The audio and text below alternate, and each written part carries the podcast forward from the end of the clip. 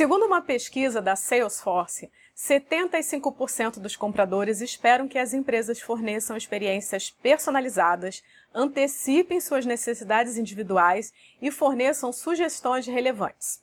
Uma outra pesquisa da mesma empresa descobriu que 57% dos compradores online ficam felizes em trocar seus dados pessoais por ofertas ou descontos personalizados. Mas então, qual que é a diferença entre personalização e customização?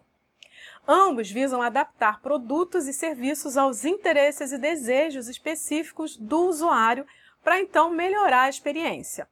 Eles seguem dois caminhos diferentes para alcançar esse mesmo objetivo final. Porém, os dois têm alguns pontos em comum. Vamos ver quais são esses pontos em comum. Primeiro, é necessário ter o máximo de informações possível sobre o nosso cliente antes, durante e depois da execução ali do serviço ou da utilização do produto, porque só assim a gente vai entender de verdade quais são ali os desejos e necessidades, né? E obter essas informações demanda tempo e recursos. Outro ponto também é que as necessidades dos clientes muitas vezes geram a criação de um novo serviço, ou então a introdução de mudanças que não foram contempladas, o que pode modificar então regulamentos e políticas existentes. O segredo aqui é a flexibilidade. Outro elemento chave da customização é oferecer algo que ninguém ofereceu antes, ou então fazê-lo de uma maneira diferente, e isso requer então pesquisa e criatividade. É como se cada cliente tivesse um produto ou serviço desenvolvido especificamente para ele, individualmente.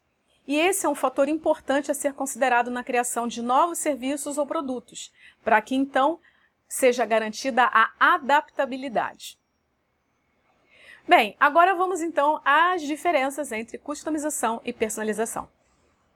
A customização é feita pelo cliente. Eles identificam as suas preferências. Por exemplo, na plataforma Netflix, o serviço pede que os usuários selecionem alguns dos seus programas ou gêneros que eles mais gostam e em seguida oferece ali uma lista com opções com base nessas escolhas.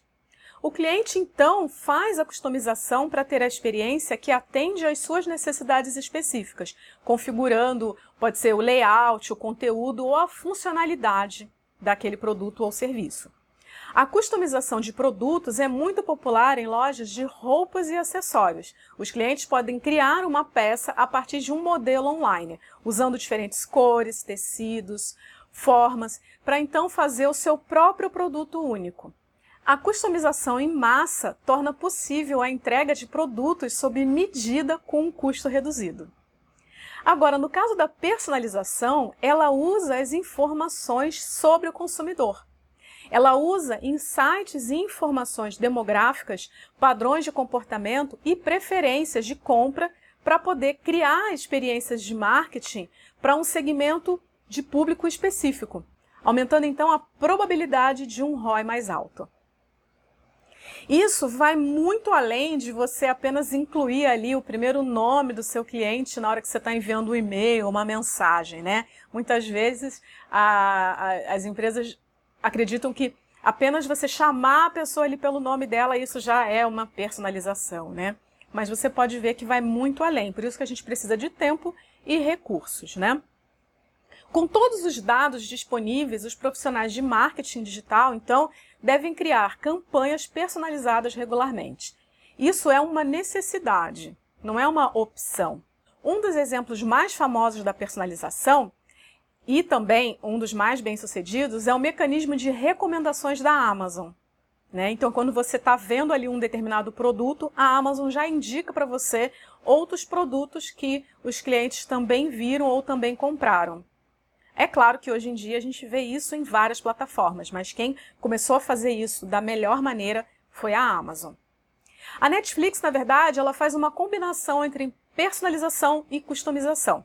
Isso porque, ao mesmo tempo em que ela solicita que os clientes é, deixem ali informações sobre as suas preferências, ela também dá a possibilidade do cliente deixar ali lembre, lembretes de lançamentos. Isso tudo, então, é uma customização, porque está partindo do cliente a ação, ela também analisa e aplica dados coletados sobre o comportamento dos usuários, e aí a personalização.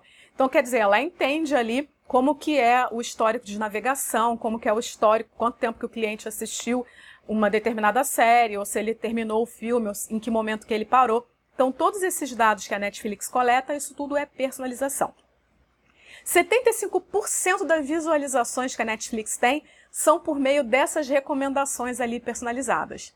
A customização, então, melhora a experiência porque ela permite que os clientes selecionem as suas preferências.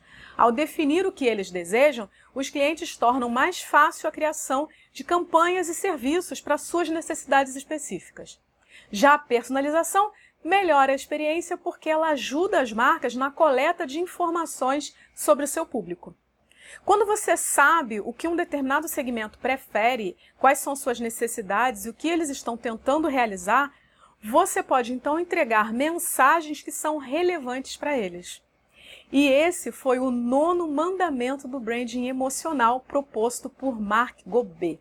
A comunicação não deve ser apenas falar, mas, lembre-se, conversar é compartilhar.